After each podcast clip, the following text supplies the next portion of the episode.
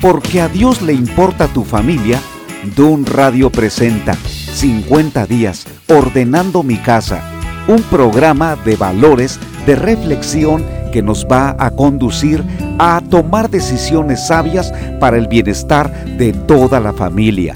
Comenzamos. ¿Qué tal? Soy Constantino Varas de Valdés, conductor de este programa 50 días ordenando mi casa. Tiene este título porque es la base de uno de los libros que he escrito que está ayudando a que las familias sostengan relaciones saludables.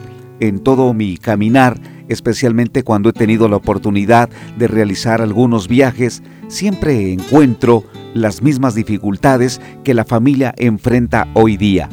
Además de los conflictos ordinarios, otros se han añadido a este gran menú en donde la familia está sufriendo.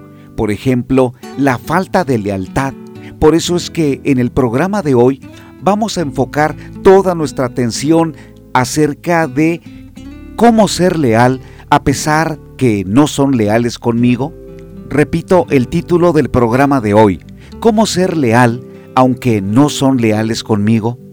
Por supuesto que es un asunto muy complicado porque nuestra tendencia natural es la venganza, pagar mal por mal, no bien por mal, sino que alguien declara, me estás haciendo daño, también lo voy a hacer, me estás causando dolor, también voy a causarte dolor. Es decir, respondemos con la misma moneda.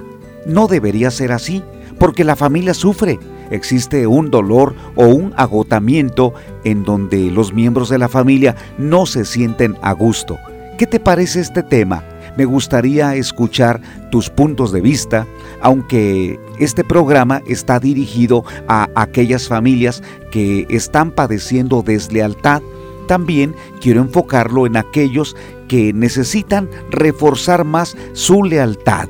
Tal vez escuchaste una de las canciones de Ricardo Arjona que a la letra dice, me compré unos cuantos amigos, una novia y un perro. Los amigos y la novia se fueron. Solo me quedó el perro porque no tiene prejuicios y me acepta como soy. Tiene razón este cantautor guatemalteco porque se ha dicho que el perro es el amigo fiel del ser humano. Si tienes mascota, ya sabes, cuando llegas a casa, menea la cola porque le da gusto. Es más, difícilmente se va a enojar contigo porque lo descuidaste, porque llegaste tarde o se te olvidó dejarle abundante comida o agua. El perrito cuando huela que te estás acercando, simplemente va a disfrutar la llegada del amo. Por eso Ricardo Arjona señala los amigos y la novia se fueron. Solo me quedó el perro que no tiene prejuicios y me acepta como soy. Pero aquí hay algo importante que yo quiero manifestar. ¿No seremos capaces de tener amigos? ¿No seremos capaces de sostener una buena relación en la familia? ¿No seremos capaces, especialmente los que son novios, de desintoxicarse de esa maldad, del engaño, la violencia y todo aquello que rompe con la calidad de esa buena relación, tenemos que conformarnos y señalar es que todos los hombres son malos, todos son infieles. O bien declarar de las mujeres es que todas lloran, son muy exigentes, no aceptan lo que les doy. ¿Vamos a vivir con esos pensamientos? No seremos capaces de llegar al nivel de entender que aunque somos humanos e imperfectos, Dios nos puede dar la capacidad de ser tolerantes, amables, amigables, perdonadores y sobre todo leales. Por eso en este tema yo quiero abordar la respuesta, cómo ser leales. Porque de infidelidad o de deslealtad hay mucho que decir y los ejemplos abundan. Probablemente tú has vivido esa parte en tu familia y sí que ha dolido. Y me preguntas, Constantino, háblame de cómo ser leal. Porque yo quiero ser leal. Me interesa mi matrimonio, me interesa mi familia, me interesa mi noviazgo. Entonces, ¿qué es ser leal? Bueno, vamos a partir del hecho de que no lo somos. Es importante movernos de allí porque sabemos en dónde estamos parados. La Biblia dice en Romanos capítulo 3, versículo número 10, no hay justo, no hay quien busque a Dios, no hay quien entienda. Esas palabras golpearon muchísimo mi corazón cuando las leí por primera vez, porque yo crecí en mi adolescencia con mucha soberbia, pensando que todo lo sabía, que yo era capaz de tener una gran relación en la familia o en la amistad, pero cuando leí esa parte, entonces entendí por qué varias veces perdí amistades, por qué algunos de ellos dejaron de hablarme. Entendí porque no soy justo, porque no entiendo siempre lo que debo hacer, porque soy imperfecto. Por eso es bueno partir de ese hecho, que somos humanos y que vamos a ofender muchas veces, que vamos a desilusionar a otras personas, que las vamos a lastimar. Si partimos de allí, entonces vamos a considerar algo muy importante. Necesito a Dios. ¿Por qué crees que la amistad de David y de Jonatán era tan pura, tan limpia, tan comprometida, que cuando ellos hicieron un pacto lo cumplieron? Porque Dios estaba en medio de ellos dos. No confundamos el tipo de relación que ellos tenían, porque la Biblia dice que David amaba a Jonatán como a sí mismo y Jonatán amaba a David. La Biblia está hablando no de un amor eros, no era un amor romántico, era un amor filial, pero sobre todo un amor agape, es decir, el amor incondicional que solamente Dios nos puede dar para amarnos en la familia o en ese caso de dos buenos amigos. ¿Sabías que David estaba comprometido con Dios día a día en amarlo? Por eso es que fue capaz no solamente de amar a Jonatán, sino también de amar a su papá, el rey Saúl. En varias ocasiones, ese monarca tan furioso, con tanta envidia, se dio cuenta que David había ganado mucha popularidad desde la muerte de Goliat. Entonces procuraba matarlo. Varias veces intentó traspasarlo con su espada, pero de una forma hábil David lo evadió. Y a pesar de ello, continuaba en el palacio tocando el arpa. ¿Por qué esa humildad? Porque Dios estaba con David Así como le dio fuerzas para vencer al gigante Goliat, también le dio fuerzas para amar a un enemigo como era ese rey.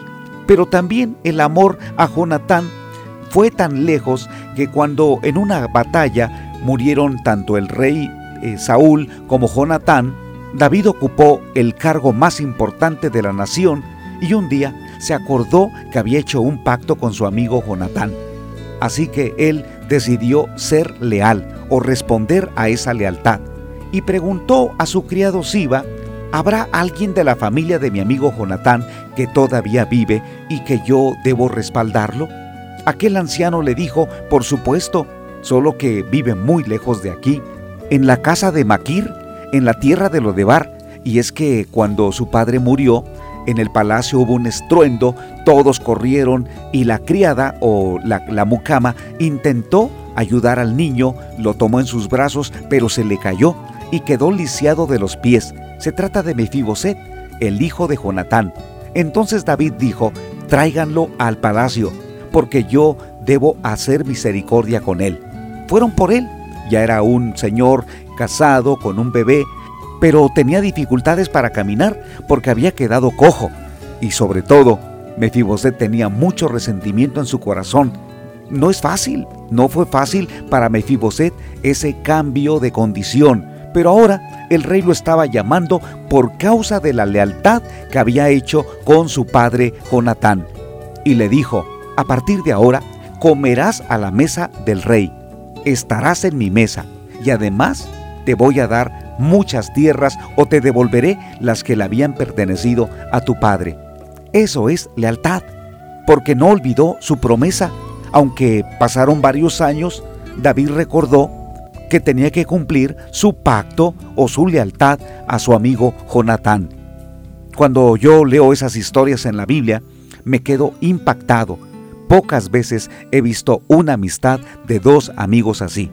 Cuando realicé mis estudios teológicos en la Ciudad de México hace ya más de 30 o 35 años, recuerdo que Dios me dio la bendición de tener buenos amigos. Uno de ellos, Daniel, con quien estreché una profunda amistad. Él y su esposa Irma fueron de gran apoyo para mí, porque yo era un muchacho de 19 años de edad. Ellos eran casados y ya tenían como unos 24 o 25 años de edad.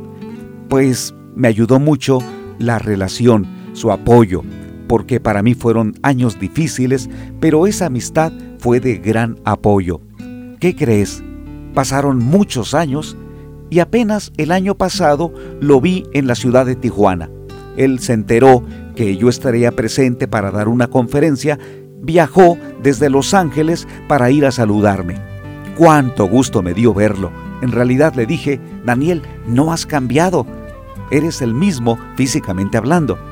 Él no podía decir eso de mí porque yo ahora con tantas canas, con una barba larga y también blanca, simplemente me dijo, te ves bien. Nos abrazamos y di gracias a Dios porque aunque no nos habíamos visto, la amistad se había mantenido firme y pura. Eso es lealtad. Te pregunto, ¿tienes amigos o amigas en donde su amistad se ha mantenido firme y pura? Porque algunas personas han sido traicionados. Recientemente le di consejería a un matrimonio, pero más era el dolor de ella porque vivió la traición de adulterio. Su esposo había sido infiel, pero con la mejor amiga de ella. Esto es muy doloroso, por supuesto, y tal vez tan difícil de superar porque ella decía, es que estuvo en mi casa, muchas veces comió en mi mesa, hablamos de cosas tan importantes, le confesé situaciones muy personales. ¿Por qué me hizo eso mi mejor amiga? Porque no era una amiga. La apariencia era de amiga, pero en, en realidad era una enemiga. Porque no respetó a su esposo. Y claro, su esposo tampoco la respetó a ella. Muchos tienen historias que contar de ese tamaño. Por eso dicen, yo no creo en la lealtad. Creo en la fidelidad de mi perro, pero no en la lealtad de una persona, porque han vivido experiencias dolorosas. Por eso te decía al principio, ¿cómo podemos ser leales? Tienes que analizar dónde estás parado, porque eres imperfecto, no cumples promesas. No es sencillo, no es fácil decirle a una persona que has amado que el amor va a permanecer toda la vida. Claro, Jesucristo dijo que el amor debe ser hasta que la muerte nos separe, pero Jesús no estaba hablando de un amor humano, de ese amor romántico o de ese amor que lleva flores o que es detallista. Jesús hablaba del amor de Dios, porque para ser fieles en el matrimonio se necesita tener el amor de Dios, respirar cada día ese amor que es puro y que es incondicional Solo de esa manera podemos ser leales en cualquier tipo de relación. Por eso, ¿cómo ser leales en una relación, ya sea desde el noviazgo, el matrimonio, en la familia, en la amistad? La única manera es, para cumplir nuestra palabra, necesitamos recibir ese amor que proviene de Dios. Y si hemos experimentado una deslealtad, si en tu caso tú has sufrido la traición, la infidelidad, alguien te lastimó, estás viviendo una desilusión, ¿cuál es el camino? Creo que no es decir, yo ya no creo en el amor. Definitivamente creo más en mi perro. Creo que con la ayuda de Dios, tu corazón puede ser restaurado, puedes sanar y puedes llegar al nivel de perdonar.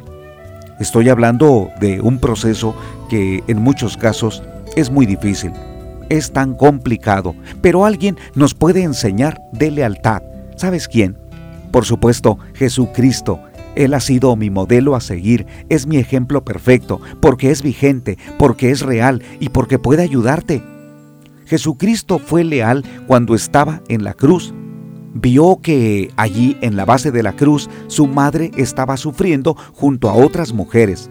No la dejó sola, el Señor Jesucristo, en medio de su profundo dolor por los clavos, por la sangre que estaba derramando y también por la injuria de todos sus enemigos, se dirigió a María y le dijo, Mujer, he ahí tu hijo. Luego se dirigió a Juan el apóstol para decirle, Discípulo, he ahí tu madre. ¿Eso es lealtad? El Señor Jesucristo no quiso dejar sola a su madre o desamparada, aunque había otros hijos de ella. Sin embargo, el Señor Jesucristo procuró ser leal y le dijo a su discípulo más cercano, cuídala, atiéndela, ve por ella. Tanto así es que Juan fue el discípulo que más años vivió. Aproximadamente murió a los 95 o 98 años de edad en la isla de Patmos. Dios es fiel. Si vamos a hablar de lealtad, tenemos que pensar sobre todo en la lealtad de Jesús. Pero también Jesús fue leal cuando sus discípulos lo abandonaron. ¿Recuerdas que cuando estaba allí también en la cruz, sus discípulos habían corrido, habían huido porque tenían miedo a la persecución, pero Jesús estuvo allí hasta el último instante. Murió en la cruz para dar su vida por todos los pecadores. Eso es lealtad, que te quedas hasta el último instante porque amas a la persona, porque permaneces a su lado. Cierta vez fui a un hospital para visitar a una persona que se encontraba muy, muy enferma. Era un hombre. ¿Quién crees que estaba a su lado? Creo que adivinaste. Su esposa ya tenía varios días a su lado. Cuando he tenido la oportunidad de visitar a algunas personas, en este caso mujeres, que también están hospitalizadas, mi mayor sorpresa es que no siempre está un esposo a su lado. A veces es un hijo, un hermano u otro familiar. ¿Por qué no está su esposo? En muchos casos porque está trabajando, pero en otros porque no hay lealtad. La lealtad se da aún en los tiempos de crisis cuando vivimos la enfermedad, cuando estamos experimentando una gran tormenta y nos quedamos solos. Alguien señaló que los amigos se conocen en el hospital y también en la cárcel. Y tienen razón. Los amigos allí se conocen, los amigos allí permanecen, los verdaderos amigos. ¿Cuántas veces las personas famosas pueden ser los políticos, los deportistas, los cantantes, en el tiempo cuando tenían mucho dinero, estaban rodeados de muchísima gente que prometió estar a su lado siempre. Eran sus fanáticos. Pero ¿qué sucedió?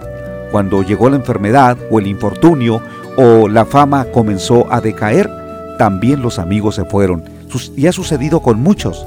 Qué terrible, ¿verdad? Qué terrible desilusión. Por eso es que la lealtad tiene que darse en el círculo más íntimo que es la familia, allí en donde los padres se esfuerzan por estar cerca de sus hijos. Qué terrible cuando papá abandona a uno de sus hijos o cuando abandona a su esposa. Qué terrible el abandono, porque deberíamos darnos cuenta que esa falta de lealtad nos va a hacer falta un día. Conocí un día a un hombre que buscó a Dios en la última etapa de su vida tenía algo así como 80 años de edad y creo que fue una buena oportunidad. Me parece que fue un buen tiempo porque para buscar a Dios nunca será tarde. Entonces, él decidió reparar sus faltas. ¿Sabes cómo? Buscando a su familia. Me comentó que yo le hiciera favor de acompañarlo porque hacía muchos años que los había abandonado. Lo acompañé, era una finca muy bonita, se me hizo con mucho lujo y él dijo, allí yo viví hace más de 40 años.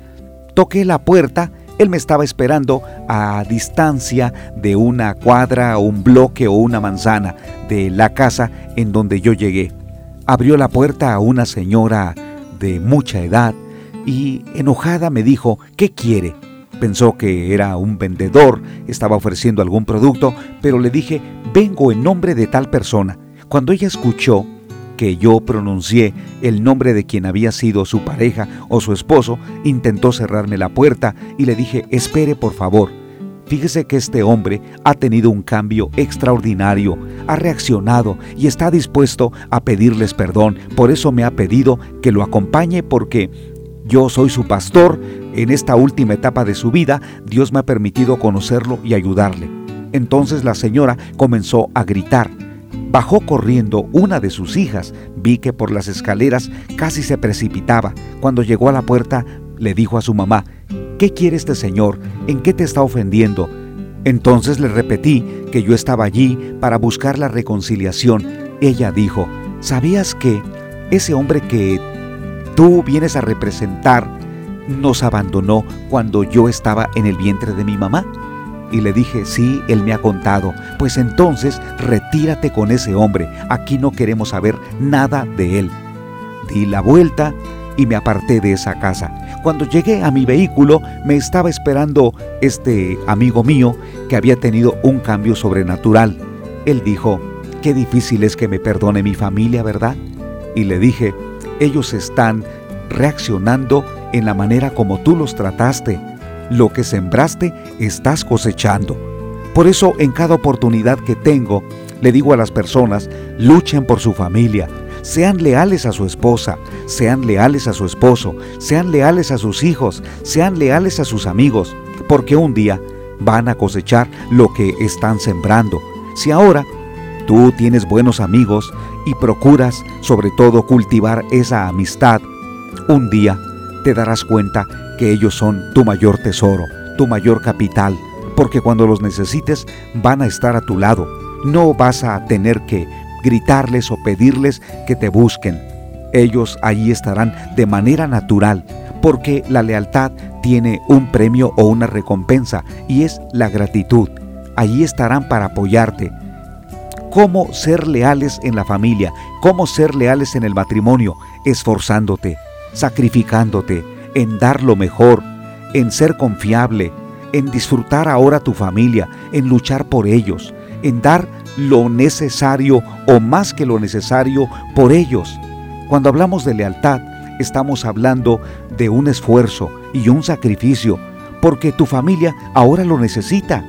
Ellos aprenderán también que la lealtad es una virtud o es un valor que tú mismo enseñaste con tus hechos. Y esos hijos van a ser leales también a ti. Un día fui a dar una conferencia a un grupo de la tercera edad. Había una gran cantidad de hombres y de mujeres, muchos de ellos con su bastón, con muchas dolencias, imagino, por las enfermedades que son tan frecuentes en esta edad. Pero algo que les pesaba o, que les dolía no era en sí la enfermedad, sino el distanciamiento que sus hijos estaban marcando hacia ellos. Cuando yo les comenté de qué manera pueden ellos bendecir a sus hijos, orar por ellos, me decían, ¿qué pasa cuando un hijo no quiere saber de ti? Les pregunté, ¿será porque están respondiendo con la misma moneda? Algunos agacharon su cabeza. En verdad yo estaba hablando de un tema muy doloroso, porque esos ancianos, no todos, pero en su mayoría, habían descuidado a la familia. Y estos muchachos o estos hijos lo mejor que pensaban que estaban haciendo era enviarlos a un asilo y allí los dejaban para siempre. No debería ser así. Si tienes un padre, una madre y ahora son ancianos, están muy viejos, deberías ser leal a ellos, aunque no hayan sido contigo. Si los tratas con honra, con misericordia, con compasión, con altruismo, con un acto de generosidad, Dios te va a bendecir porque también tus hijos o tus amigos te van a tratar de ese modo. No hay algo más difícil y más doloroso que la soledad. Pero si tienes amigos, si eres leal a ellos, entonces Dios te va a recompensar con buenos amigos. Por eso, en este programa, cuando hablo de ser leales en la familia, aunque no lo hayan sido contigo, estoy tocando un tema que es muy doloroso, porque el resentimiento no nos ayuda. El resentimiento, la amargura. ¿Por qué tengo yo que ser fiel cuando no lo han sido conmigo? ¿Por qué tengo yo que dar lo mejor? ¿Por qué tengo que servir? ¿Por qué tengo que abrir mi casa cuando a mí me cerraron las puertas? Ese, ese tipo de comentarios o de reproches existen en abundancia, pero no deben ser los tuyos. Hoy puedes cambiar tu historia y es más, te invito para que tu historia sea diferente. ¿De qué manera? Sé leal. La lealtad tiene que ver mucho con la sinceridad, con tu generosidad, con tu actitud para perdonar, porque la, lealtad tiene como base la sinceridad, la transparencia, el deseo de querer lo mejor o de desear el bien para la otra persona. Pregunto este día, ¿cómo está tu familia? ¿Cómo está tu matrimonio? ¿Cómo está tu noviazgo? ¿O cómo están las relaciones con tus amigos? ¿Estás triste, enojado, desilusionado, frustrado? No continúes en ese camino, porque la Biblia dice, mejores son dos que uno. Hay del solo, porque cuando tenga frío, ¿cómo se calentará? La Biblia recomienda siempre que es mejor la compañía. Por supuesto, una compañía en donde juntos establecen un compromiso de lealtad y de amistad, de amistad verdadera. Pero la base es Dios. Por eso, quiero terminar este programa invitándote a tomar una decisión, la de perdonar, la de quitar de tu corazón toda amargura que probablemente traes de varios años porque alguien te lastimó. Si fuiste abandonado, no fue tu culpa, si experimentaste el descuido de tu familia, ellos no fueron leales contigo, no tuvieron la madurez ni la paciencia, por un desorden, por malas decisiones, tú comenzaste a sufrir desde pequeño y hoy podrías estar repitiendo lo mismo que sucedió. No debe ser así. Tú eres llamado a ser leal, pero esa lealtad tiene que nacer primero de tu relación con Dios. Si tú quieres ser leal, necesitas relacionarte con aquel que es leal y su lealtad es perfecta. Estoy hablando de Dios.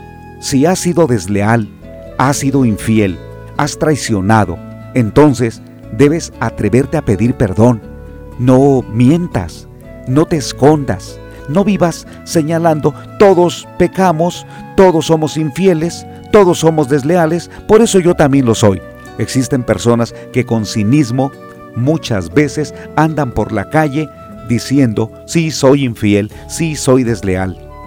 No debe ser tu caso.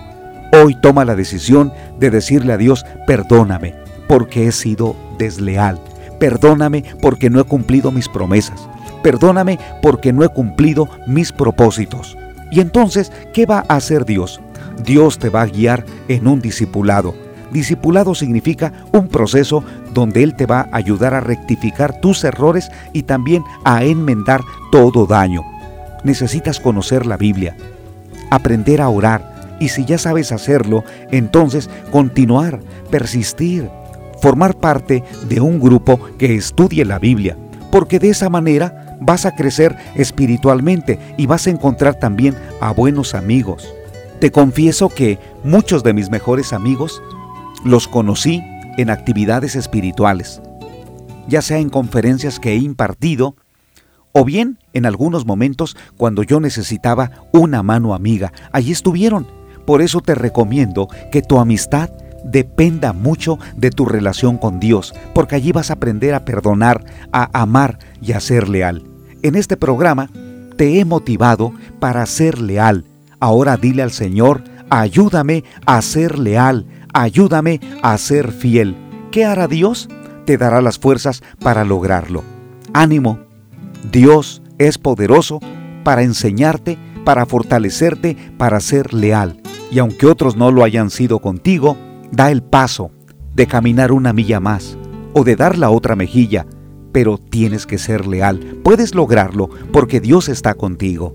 Soy Constantino Varas de Valdés. Te espero en el siguiente programa continúa en la programación de Dun Radio. Hasta pronto.